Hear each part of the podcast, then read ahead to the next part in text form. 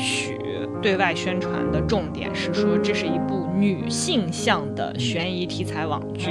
最基本的事实就是女性可是人类的一半儿，男人的名誉才是名誉，而女人的名誉就是一泡狗屎。剧本作者呢，他们可能就是觉得说我能制造一个戏剧冲突，或者能制造一个邪善恶对立的矛盾，已经很了不起了。你坐在家里想象女性的样子，你就永远不知道她们长什么样子。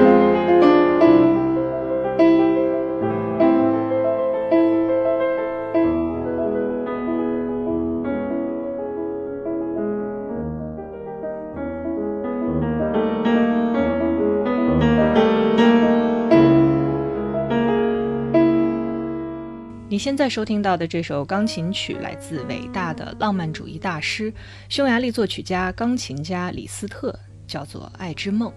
这首夜曲题材的作品，灵感来自德国浪漫派革命者弗拉里拉特的诗集《一瞬间》中的抒情诗：“爱吧，你可以爱的这样持久。”大家好，欢迎收听草泥瓜电台，我是深深野，我是小鼠。大家好，我是乌丸丸。今天呢，我们要为大家介绍的呢，是一部叫做《摩天大楼》的网剧。那么你刚刚听到的这首《爱之梦》，就是这部电视剧最后的片尾曲。那么这部网剧呢，目前已经全部更新完毕了。就是如果不包括第十五、十六集两集的超前点播，就是你要继续花钱去看一集三块钱，对它基本已经全部都更新完毕了。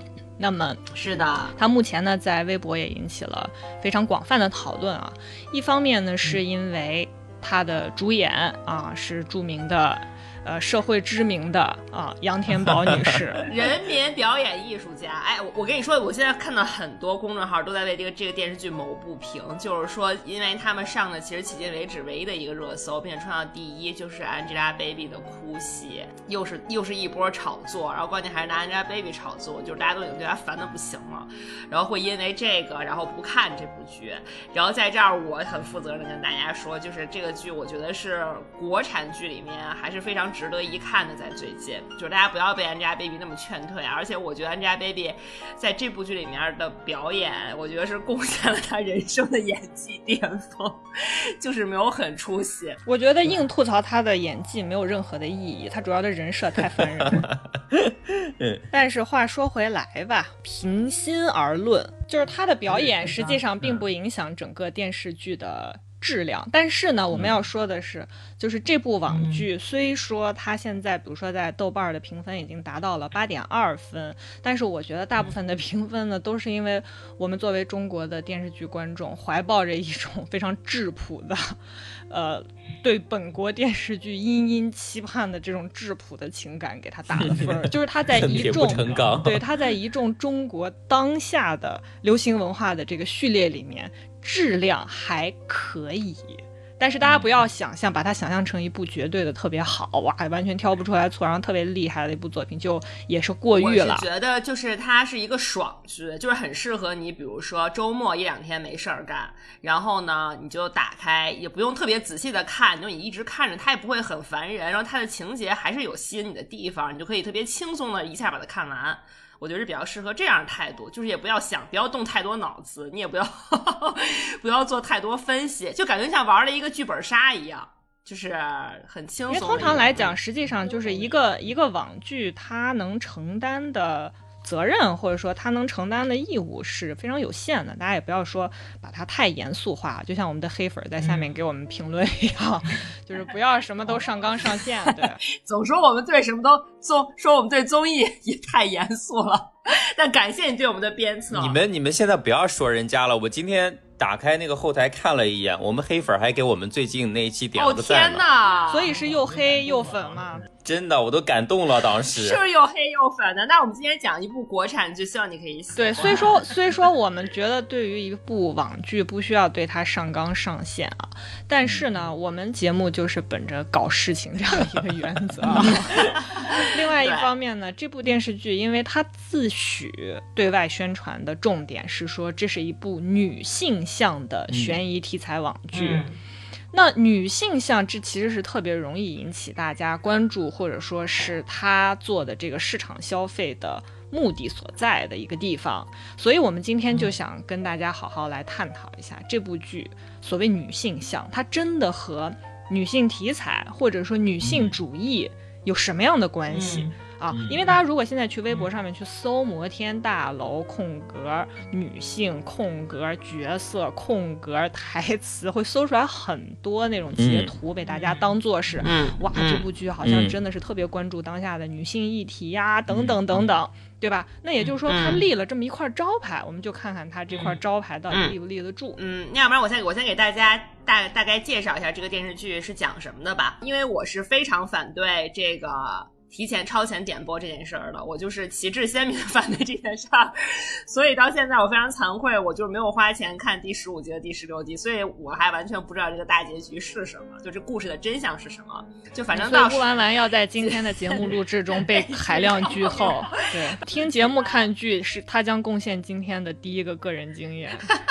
对，所以我只能给大家大概讲到十四集，然后有大结局留给乌安，不不，留给深深也来给大家揭晓啊。最一开始，Angelababy 呢，在开始的三分钟之内就死了，然后呢，她呢演的是一个，就是摩天大楼是一个。呃，我们可以把它列成一个小区，就是一个高端社区，就是超现实的这样的一个大楼，然后里面就住了一些形形色色的人等，就是它有一些很 fancy、很豪华的大三居、大四居，也有一些可能就是单身女生会住的这种一居室。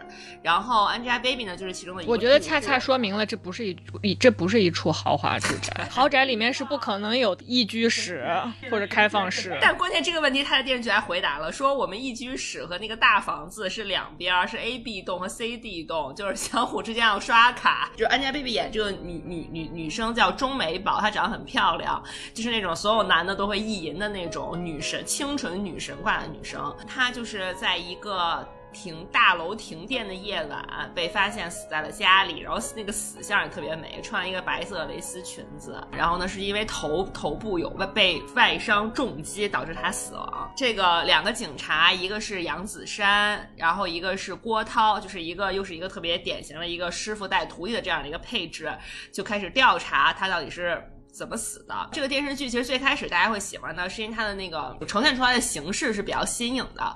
它就是一共是十六集嘛，然后每集大概也就是四十分钟左右的这个片长，类似它是人物单元剧，就是以每以每两集做一个单位，多视角叙事。就如果大家看过《权力的游戏》的小说的话，就是这样一种形式。对对对，它头两集就是那个保安谢保罗，一个暗恋 baby 的保安，又是出来一个男的呢，就呃 baby 去给他当小三儿的一位成功男士，他们是青梅竹马，他的这个偷情人的老婆呀，然后什么这个大楼的中介呀。然后这个中介的什么女朋友啊，就全都是跟 baby 有过千丝万缕的联系，认识他，并且曾经参与过他生活中的人。呃，里边反映的这种人跟人之间相互都不了解，然后每一个人都有一段或者神秘或者不堪的这样的过往，但是表面上看上去都是特别风风光光的，有着正经职业的人。社会也是这样的。我们现在住的每一个小区，你跟你的邻居，你的楼上楼下人都在干嘛，你其实也不知道。就我说，我就幻想，因为我现在住这个地方也蛮高的，那如果有有一天突突然间，我的邻居可能如果要是被杀了，如果采访到我或者采访到周围的人，我们会讲什么样的故事呢？对人一无所知。但是这个 剧情到后来发展呢，就是像微博上说，为不是女性化嘛？因为其实转向了女性会面临的一些困境，就比如说钟美宝，她我到现在还不知道她最后为什么死哈。但是现在呈现出来的剧情大概就是她的养父会一直家暴她的妈妈，那是继父，不是养父。继父，继父，对不起，对不起，继父会家暴她的妈妈，以及就是会性侵她，在她好，那我给你剧透一下，好了，实际上性侵的是他弟弟。天哪！啥？啥？甚至有隐喻到那个是把他弟弟带出去进行性交易啊，就是就是娈童是吗？所以就是他继父性侵是他弟弟，都有，就同时都有。Oh my god！天哪！好，那我再给大家总结一下啊，就是这个摩天大楼的故事呢，表面上看是一个凶杀案件从发生到侦破的过程，就是刚才乌安兰说的，一个叫钟美宝的女性死在家里，然后警察在调查这起死亡的案件过程中呢，询问了刚才乌安兰说的那诸多的和她相关的啊，住在这个小区里面或者在这儿工作的人，然后电视剧呢就是这种多多视角多视角来逐步还原案件的真相，那。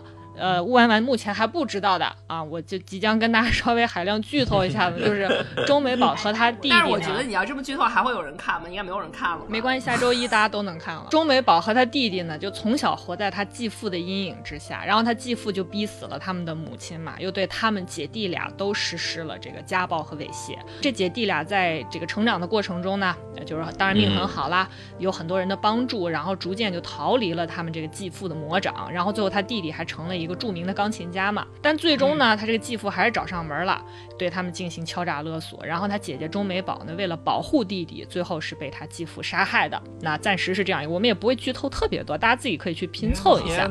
因为这个故事被制片方宣传是女性向的这个悬疑题材网剧嘛，那也就是说从制片方来看，电视剧是女性题材的，或者说是朝向呃女性观众或者女性群体的。那就是我想说的是，在这边我们首先要试着弄清楚什么是所谓的女性题材，或者说女性主义。首先，我想提到的一个前提或者是问题是，我不知道大家有没有这个感觉啊，在当今的中国或者说当今的世界上吧，我们只要谈到女性，谈到女性主义，好像就在谈论和这个世界、这个社会和现实相反。或者说相悖的问题，就是我只要说女性，我就是在说和你们意见不同的东西。好像说谈到女性就是反叛的、革命的、先锋的，就像我们之前为大家介绍过的，就是傲骨贤妻啊、傲骨之战呐，好像都是这样子的啊，就好像形成了这么样一个前前提，只要谈到女性，就是。主流的反面，因为你确实事实上来说，男性的各种题材都是现在这个社会的主流。对，因为这就是男权社会，本质上说。对，但是呢，就是另外一个事实是，女性主义好像是等同于女人主义，就是说，只要好像谈到说女性主义，就是在谈论女人的问题，嗯，沾女字儿的就是女性的女性主义的，不沾女字儿的就不是。嗯，但是呢，真相是。任何的女性议案也经常甚至引发的不只是女性的讨论，它是全社会的争论。比如说，在这部《摩天大楼》里，大家如果上网去搜，它很多我们刚刚说的这个截图的台词啊，被大家啊当做是这个电视剧贡献的很多经典的台词啊。呃，说以这种就是演讲或者说布道的一种方式，在剧里面呈现出来的问题，包括比如说女性穿暴露的衣服会引人犯罪啊，啊，漂亮女孩被杀害肯定是情杀，嗯，这个高知女性为什么也选择当个全职太太呢？这些问题呢，都是曾经在网络上被热烈争论过的，对吧？里面是包含着我们的情感热度，甚至是包含着一定的情感伤害的。嗯，但是呢。人们经常忘掉了，就是有一个最基本、最基本的事实，就是女性可是人类的一半儿。嗯，也就是说，我们在讨论女性问题的时候，我们是在讨论人类的一半儿啊，它可是占了百分之五十至少。嗯，也就意味着我们在讨论女性问题的时候，我们必然是在以某种方式去触碰今天的整个世界。包括结构的、文化的、规范的等等，所以说这个才是我们真正讨论的所谓女性主义或者女性题材的一个最大的前提和现实，而不是说讨论女性的话题只和女性有关，好像和其他人无关。不是，它只涉的一定是全人类。所以说呢，就是女性主义它最大的意义。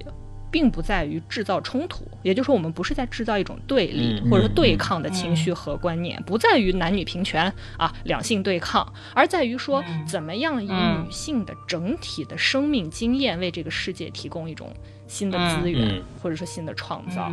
嗯，所以说，我觉得是基于这样一个事实和前提，我们再来看这部剧，他怎么拍女性。我觉得《摩天大楼》里边的女性角色还都挺精彩的。就是首先，我其实印象很深的是钟美宝她妈，呃，常年饱受家庭暴力呀，然后自己丈夫的摧残呀，这样子的一个很无助的一个妈妈的这么形象。然后她是那个《武林外传》里的无双演的，我觉得演的真的还是挺好的，我觉得特别适合这个角色。对，so call 女性主义。实际上，可能就是揭揭揭示出现代女性会面临的一些特别现实的问题，比如终结它代表或者说被讨论度更高的问题，对对，讨论度很高的问题。对你比如就是家暴这件事儿，可能别人就会说你他他打你，为什么你还不走？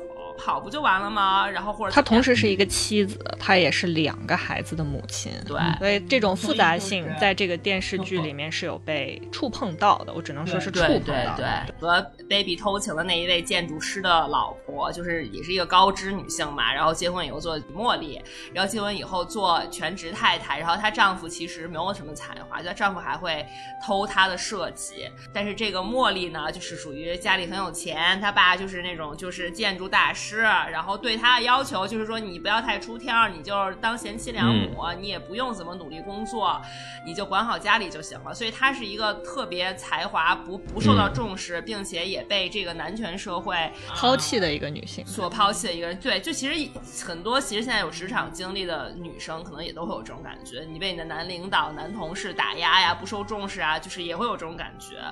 啊，然后或者就是说社会对你的价值啊，会一直问你说你怎么平衡职场和家庭的关系啊？这样你你作为女生好像就应该作为家里付出一点，这种就也是。相当于一个对抗，然后的话还有一个角色我印象也蛮深的，就是那个 baby 的那个邻居，就是一个作家，叫齐明月。对，明月姐姐呢就是精神病，她是有心理障碍了，因为是有同呃心理创伤。对，因为她男朋友就是曾经死在她面前，所以她是有她她那个她那个精神疾患好像叫巨矿症，就是不能出门。她的头她身上隐喻是那种，就是好多女性可能会对外面的世界有一种莫名其妙的惧怕感，因为一些情感。创伤呀，或者是因为一些就是不好的经历，会导致你失去。继续探索这个世界和走向更大世界的一个一个能力，就是另外一种特别无助的一个呃女性的一个侧影吧。女性的角色真的还是都挺多姿，就是多多种多样的，比较丰富。刻画谈不上是，只能说触碰到了吧。但是呢，她因为后面最后两集实际上是迎来了反转。就刚才乌丸丸说的，前面的这些是大家因为在撒谎嘛，嗯嗯，所以撒谎出来的里面的内容呢，里面包括了刚才乌说的就是，呃，女性一系列的困境啊，现在遇到的问题啊，很多的矛盾啊，等等，很多是来自于这个社会的主流价值观等等。但到后面呢，它变成了一个女性与女性相互施救、相互救赎的这么一个故事的结构。那我们也首先还是从角色来讨论一下这个所谓他是怎么拍女性的嘛。因为它围绕设立的，刚才吴婉婉说的这一批女性角色，都是围绕着钟美宝来设立的嘛，都是和她息息相关的。那这个钟美宝，也就是 Angelababy 演的这个角色，她是一个什么样的角色呢？我跟大家稍微介绍一下，她本人是一个咖啡馆的老板，然后住在一个高级公寓里，也就是说，她其实算是这个社会的小资或者是中产，对吧？嗯。但是她在电视里，她她的背景是什么样的呢？就第一，她是超底层的。他妈是歌厅卖唱的嘛？刚才吴婉婉也介绍了。对。然后他没有亲生父亲，然后继父是个禽兽，对他实施了性侵和暴力。然后后来呢，他又寄养在亲戚家，然后又被送到了所谓的寄宿学校，其实就是少管所，因为他后来捅了他的继父，就对他的继父造成了这个故意伤害，所以被送到了其实像一个少管所一样的寄宿学校。嗯，然后呢，他的这个学历就不明了，后面没有再介绍了啊。就说他后来一直在这个各各种各样的咖啡馆打工，但是呢，就是他能够在豪华公寓这种沿街的店铺开设咖啡馆，在这样的一个人物背景上，其实是有一点失真的啊。但是这不影响，这不影响整个的这个收看。他的人生的唯一目标，或者说是信仰。就是所谓的望帝成龙，就不不是望子成龙，是望帝成。其实这上面也有投射一种母性的这个这个价值和期望存在，对，帮助他这个同母异父的弟弟成为一名钢琴家啊，保护他的这个弟弟的职业生涯不受侵害。我们再说其他的女性角色啊。呃，都是和钟美宝有这个密切关系的，算朋友吧。有一个叫大家都叫她叶阿姨，实际上这个叶阿姨呢，是她童年时候偶遇的一个女医生，单身了一辈子，就只为了救这一对萍水相逢的姐弟于水火危难之中啊，甚至不惜救人救到自己遭受了这个牢狱之灾。然后另外的还有两个女性角色呢，一个是刚才吴婉婉提到的李茉莉，一个是。还有一个叫小玲，就是他们那个房屋中介一个偷情的对象啊。这两个角色呢，实际上和钟美宝都是有渊源的角色，就是是钟美宝在那个寄宿学校认识的惺惺相惜的好姐妹。然后这个茉莉呢是富家女，然后这个小玲呢家庭背景不明啊。茉莉呢就因为刚才吴婉婉说的父亲这个重男轻女，她从小就。叛逆，然后剃光头啊，和小流氓厮混，所以就被他爸送到这个寄宿学校。然后这个小玲呢，因为在学校化妆啊、染发就被同学嘲笑，所以她就经常跟大家打架斗殴，就是所谓的小太妹。然后呢，也被家人送到这个寄宿学校。嗯，然后他们后来呢，都离开了这个寄宿学校之后呢，三个人再次相见。嗯，这个时候呢，这个茉莉实际上是为了钟美宝买下了他住的那个公寓啊，无偿的提供给他进行居住。然后后来呢，钟美宝因为机缘巧合。囚禁了他的继父，他的这个两个好朋友进一步就变成了他的所谓的帮凶嘛。嗯，所以我说后面这两集形成一个反转，就是女性彼此之间，因为在前面如果大家看了一部分这个电视剧的话，它前面实际上其他所有的女性都是怀，就是他们的这个证词里面都是怀揣着一种对钟美宝的敌意，在捏造那个中美宝的形象的。但是在后来的两集里面呢，就形成了一个反转，他们就变成了一个彼此救赎的关系了。嗯嗯嗯。但我另外要说的就是这个里面还有一些女性角色呢，我觉得很有意思，我想在这边提一下。一个是这个售楼中介的老婆啊，就是对，就是这个女的她老公啊是是一个售楼中介，然后呢这个售楼中介就爱上了钟美宝，所以和他老婆离婚了嘛。嗯。然后他的这个老婆呢，因而就成为了一个被背叛的女性的角色。所以在他眼里呢，他不管事实如何，像钟美宝这样的美女就是不检点的，因为你勾引我老公嘛，对吧？所以这个时候呢，他就变成了这个所谓的社会主流的保守的。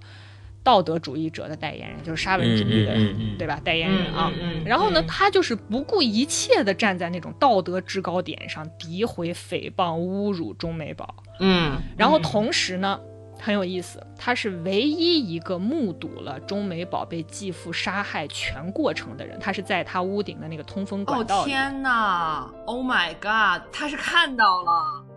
对，而且拿手机拍下了这一切，所以后来成为了破案的关键证据嘛。他是俯瞰了这一切的人。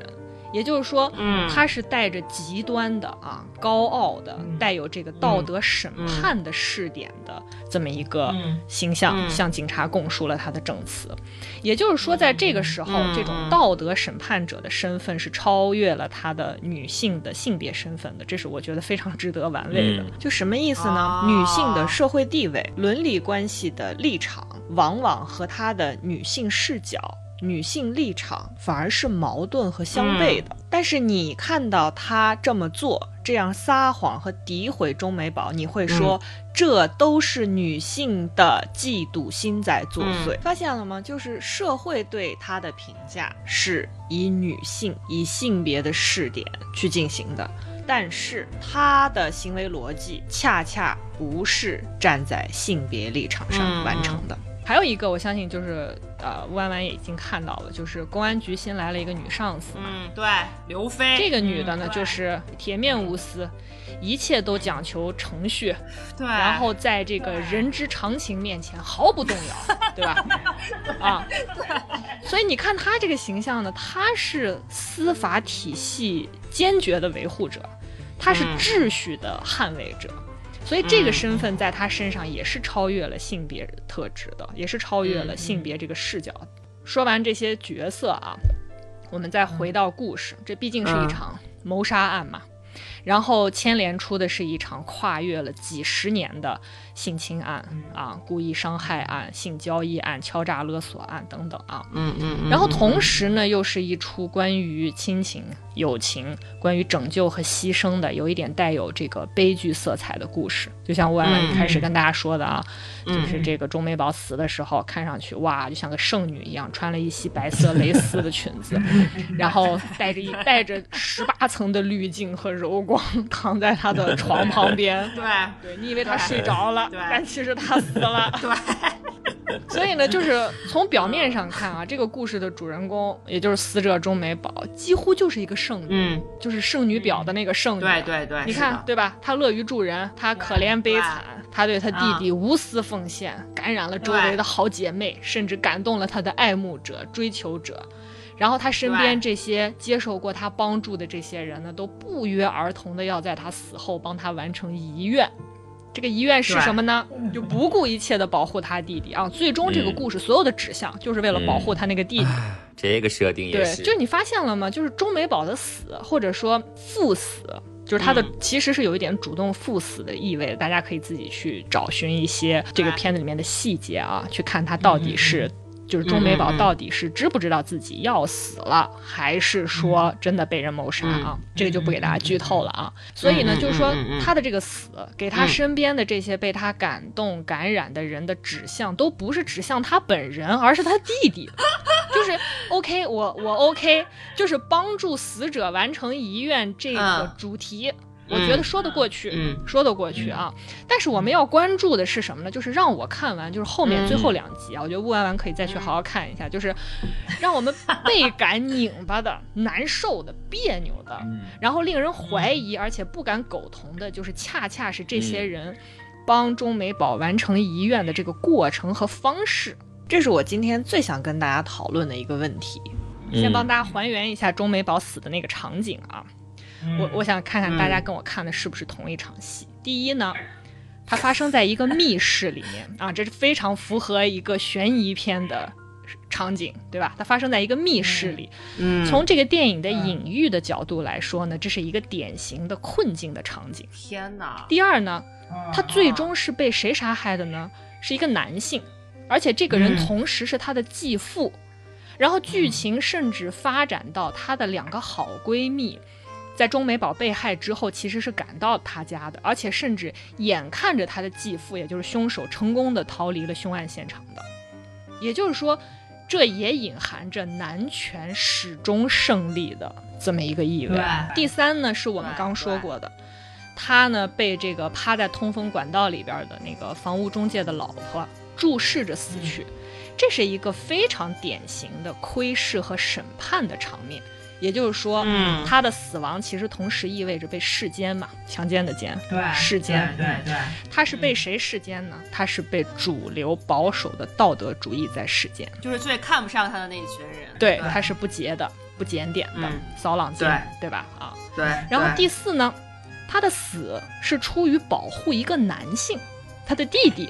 也就是说，钟美宝作为女性奉献和牺牲的角色，对对，就是说她仍然无法逃脱女性身上这种被社会主流道德约束而形成的一种带有先天的宿命的那种困境，要忠于家庭，要忠于自己的血亲。这样一种伦理的困境，对吧？男性你是不会对他有这种要求，但是社会对女性是有这种要求的，对不对？但凡在一个父母双全的家庭里，一旦这个孩子出了问题，嗯，大家会首先向他的母亲发难，而不是父亲。对，所以说这个是这部剧给钟美宝制造的死亡现场。然后在他死之后，他的朋友是如何替他完成遗愿的呢？嗯，就是撒谎，嗯，就是撒谎，嗯啊。刚才温婉也说了，大家是怎么样这个就是构建和他的关系的，包括刚才温婉提到的林大森也好啊，保安也好，对吧？然后在这儿呢，我就要涉及一下所谓的杨天宝的演技了啊。就是 坦白说呢，在前几集啊。他这种毫无演技的演技 和故事的这个逻辑，其实是非常吻合的，是是不是？所以我我当时看完前几集，我就跟他们俩说：“我说天，我看到了 baby 的演技巅峰。”就是他这种，他真的是毫无演技，但是呢，和故事逻辑是真的是吻合的。为什么这么说呢？你看啊，嗯，前几集的嫌疑人啊，从男到女，然后他们都通过虚构出。他们和钟美宝之间的这个关系和羁绊，然后塑造了这样一个女性形象。什么样的一个女性形象呢？首先，爱勾引男人，骚浪贱，对，是有妇之夫的婚外恋的对象是小三儿啊，是招摇的啊，诱惑的啊，是令我的是个男的，是男的看他走不动道，对，是男的，就是令男人倾倒的尤物吧，对吧？啊，对对对对对，嗯，所以从这个角度来说呢，就是钟美宝的这个舆论形象是虚幻的。它是被虚构出来的，是不真实的，是需要你去分辨一下哪个是真，哪个是假的，是非常可疑的。也就是说，杨天宝演的越不可信，反而在剧情上越可信。你感受一下这个逻辑，对不对？是的，是的，你越引人怀疑，反而就越在剧情上可信。就反正他只是活在那些虚构的情节里面嘛。对对对，对对对对，就是你 get 到了这个点，就是这种感觉。所以他没有演技没关系，在剧情上是 OK 的。对。所以呢，呃，我们再说回到故事的逻辑啊，我刚刚说的是这个虚构在证词里面的钟美宝的形象。她实际上是一个非常典型的被物化的女性形象，对，就是这是对女性的一个贬损和践踏的形象，是的。但是呢，让我为什么说别扭呢？就是这些提供证词的人都是钟美宝生前帮助过的人，甚至是她的挚友，甚至是她的恩人。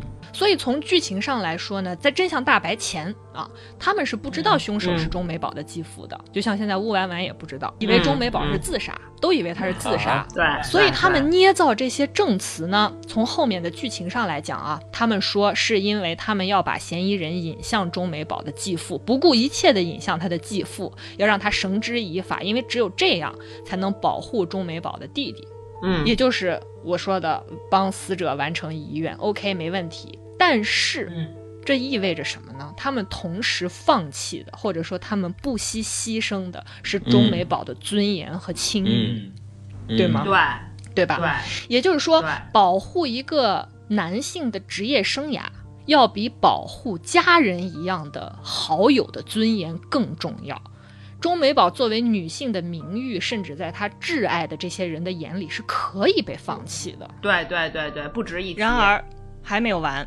还有更进一步的悖论，或者说双标吧，就是钟美宝的继父之所以能够一次次的成功的敲诈勒索这对姐弟，嗯，是因为他手里掌握着钟美宝弟弟小时候被性虐的证据，连同他所有的好朋友拼死相抵要保护的，就是这些照片不被外泄，因为这最直接的影响是会毁了他弟弟的名誉，嗯，也就是说，就是。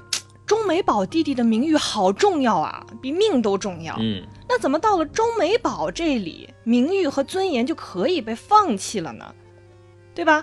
一个干干净净、清清白白的女孩子，你反而要把她包装成一个不洁、丑陋的婊子，就是我们是不是可以这么理解？就是男人的名誉才是名誉，而女人的名誉就是一泡狗屎。嗯，这个是我对这部剧最后的这个反转提出的最大的一个质疑。明白，明白，有道理。就是另外一方面说明什么呢？说明他们捏造出来的一个有关出轨、有关性癖好、有关女性因为嫉妒实施报复的这么一个故事，难道不是因为说他们相信这样的故事对于？钟美宝这样一个，对吧？对吧？这样一个漂亮是可以被接受的那个事实，能说服警察，警察不会看出破绽，因为警察也会相信。所以我就觉得说，在一个标榜为女性向的网剧里，女性的主体地位究竟是什么样的？这是非常令人质疑的。就它是故事的主体，并不一定是他想表达的这些想保护的方向，或者说这些对女性有利的这个方向的不主体地位说的不只是他在这部剧里边充当主角，或者绝大多数的角色是由女性角色来承担的。重点在于你是怎么来讨论女性的，你仍然是以现在大多数人能看到、能感知到的。女性被看而男性看的这样一个对位关系，来塑造女性，来讲述女性的个体经验，还是说你开掘出了一种新的方式？还是说你在女性的个体经验方面挖掘了更深层次的社会原因？后另外一方面呢？你看啊，我想跟大家讨论的就是里面钟美宝和他弟弟的这个继父是绝对的恶人，他毫无善念，一点都没有。但是这个剧呢，完全没有讨论他的这个恶的本源从哪儿来，这个人经受过什么创伤啊，有过什么样的经历呀？他是一个什么样的工作的人呢？都没有介绍。什么都没有，所以他是一个完全的恶的存在。然后钟美宝呢，又是一个经历了这么多丑恶的事情之后，仍然是一个圣女的形象，就是绝对的善和绝对的恶的较量。所以我就觉得这样的讨论是有点太刻意了，有点过于架空了，就是对，是有点失真的。你很难把它放置在现实的，因为你的现实一定是包裹在。啊一定的社会基础、一定的历史基础、一定的文化基础上的，对吧？他这种绝对的善和恶之间的这个较量，让人觉得有一点。就是你很难去苟同它，我觉得这是国产剧一个特别大的问题，就是他，我觉得就咱们的剧本作者呢，他们可能就是觉得说我能制造一个戏剧冲突，或者能制造一个邪 善恶对立的矛盾，已经很了不起了，我就没有办法再去考虑怎么把这个细节打磨的真实一点啊，怎么能让怎么能让它变得。角色更复杂立体一点，不行了，too much 了。我能我能想出来这个，我 hold 不住了。对，我已经能想出来让他们俩 battle 到底，一正一邪，我都已经死了我所有脑细胞了，无法再那个。对我甚至觉得说，你再开掘一点，是不是要另算钱？对对对对对。嗯，就其实包括其实也刚刚讲的，就他们最后为了去完成这个中美宝的遗愿，而去去对他做了一些形象和角色上的诋毁啊之类的这个东西，我觉得。可能已经是在现现有的这个故事基础上，编剧能想到的一个最最圆满的一个说法了。因为确实觉得，就悬疑剧本身来说的话，你能找到一个大家都不太能找到漏洞的地方，应该确实是非常难的一个地方。我觉得啊，因为剧本剧本本身来说还是有难度。就是我想说，这可能只能算是一个比较自洽的剧吧。就是我们开篇给大家说的，你放在什么样的序列里面去定位它，但是他又自己非要标榜上是女性向啦。就这么说吧，你其实对于现在我我刚才给大家介绍它里面谈到的好多的所谓的跟女性有关的议题啊，你每讨论一次，实际上在这些主流的文化产品里，你每讨论一次，它唯一的结果只有给资本增值一次，没有别的结果。嗯，就是给这个电电影电视剧带来噱头，仅此而已。它会引起你更多的反思吗？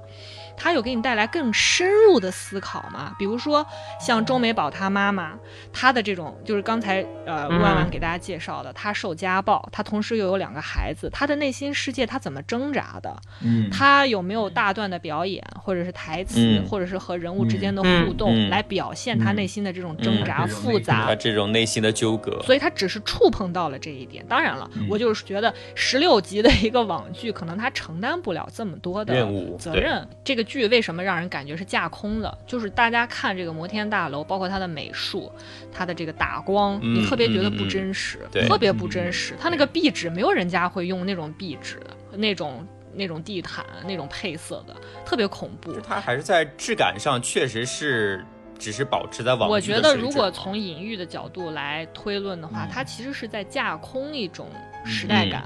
架空一个现实感，就是你分辨不出。比如说这个这个剧没有交代地点在哪，没有交代时间是什么时候，几十年代啊，几几年都没有说。哎，但他车牌是浙 B，，我还注意了一下。这是我唯一注意到的一个细节，所以可能就他没有，或者说呃，这种流行文化的产品，它不具备深入到现实的能力。就是我们刚说的，是不是要另算钱之类的？嗯，所以最好用的就是童年阴影。是啊，所以就是我觉得现在国产一个最大的问题呢，就是在于，就是这些编剧都。太懒了，不爱动脑子去认真思考，就是怎么能怎么能把一个故事放在一个现实生活里能把它说通。他们好像就跟抖机灵一样，比如说，哎，我发现一个小说，一个二等、三等的小什么网网络小说，或者什么什么侦探小说，或者什么悬疑，哎，我觉得写的不错，或者是我一抖机灵，哎，我我有一个什么想法，咱们就把它实现一下就拍了。但是就根本没有说怎么能把这个故事放到这个现实生活里，然后怎么把它缝缝入到现实生活。里，如果你要想把它影视化，做成一个大家希望大家可以带入的一个现实题材的作品，因为它要推到更广大的市场里面，你就应该稍微动动脑子想一下，就是怎么能让它看起来至少就是可信。是我觉得国产剧一个特别特别大的问题，就好像所有人都不不动这个脑子。我个人的经验所知的就是，因为现在我们这个市场里面的编剧啊，因为其实我们刚说到的大部分是跟情节有关的，呃，我们提到了一部分镜头的运用啊、隐喻啊等等，但是大部分还是跟情节有关。嗯。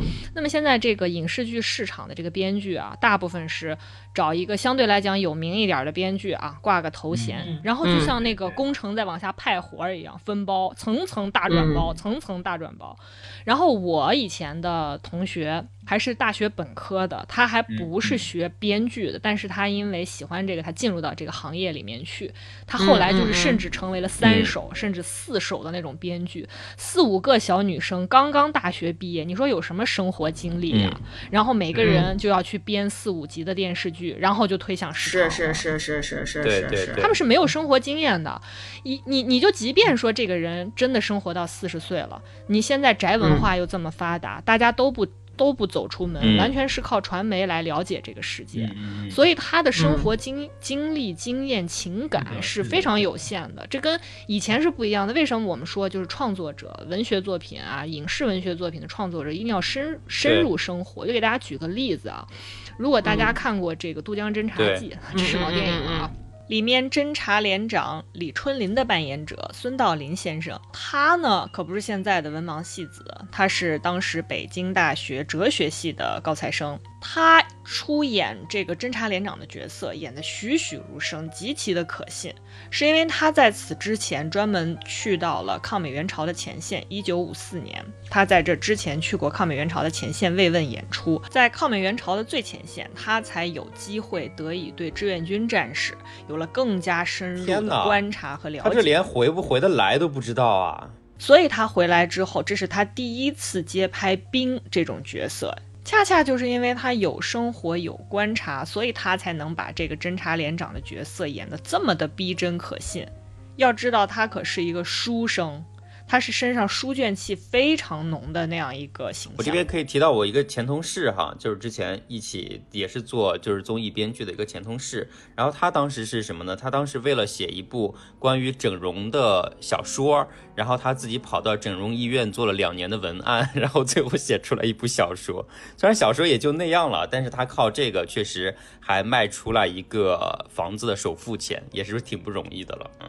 那就证明还是有相当一部分人，对对对，还是确实是有很活生生的体验在的。所以说，闭门造车永远也只能是纸上谈兵。你坐在家里想象女性的样子，你就永远不知道她们长什么样子，她们就永远只能是那个藏在摩天大楼里，你看不到。你只能去猜的那样的样子。好了，以上就是本期非物质草单的全部内容。如果喜欢我们这期节目的小伙伴呢，希望你不要吝啬给我们点个赞或者是再看哦。关于女性，你有什么想说的话题？或者是关于女性被讨论的话题，你又有什么想说的话？非常欢迎，可以大家在后台留言给我们。那么，如果关注我们的小伙伴呢，不妨到喜马拉雅 APP 继续支持我们。如果你要是有这 APP 的话，请点开搜索“草蜜瓜电台”，关注我们的非物质草单专辑。我们每周都会在上面更新我们的节目的，谢谢大家的支持。总而言之，还是那句话，请大家继续紧紧的 follow 我们。就包括包括大家现在如果正在看的什么剧或者电影，您觉得非常好，呃。希望我们也来说一下的话呢，我们也会去考虑有没有合适的内容来跟大家一起去讨论一下。那么最后呢，按照惯例，还是送给大家一首好听的歌，叫做《如何》。这首歌的创作者叫做焦安普，他有一个你们更加熟悉的名字——张悬。他说：“你要如何原谅彼时此时的愚蠢？如何原谅奋斗过但无声？在苦心之后，看潮汐的永恒。那么，下期节目再见吧，拜拜。下期见，拜拜。拜拜。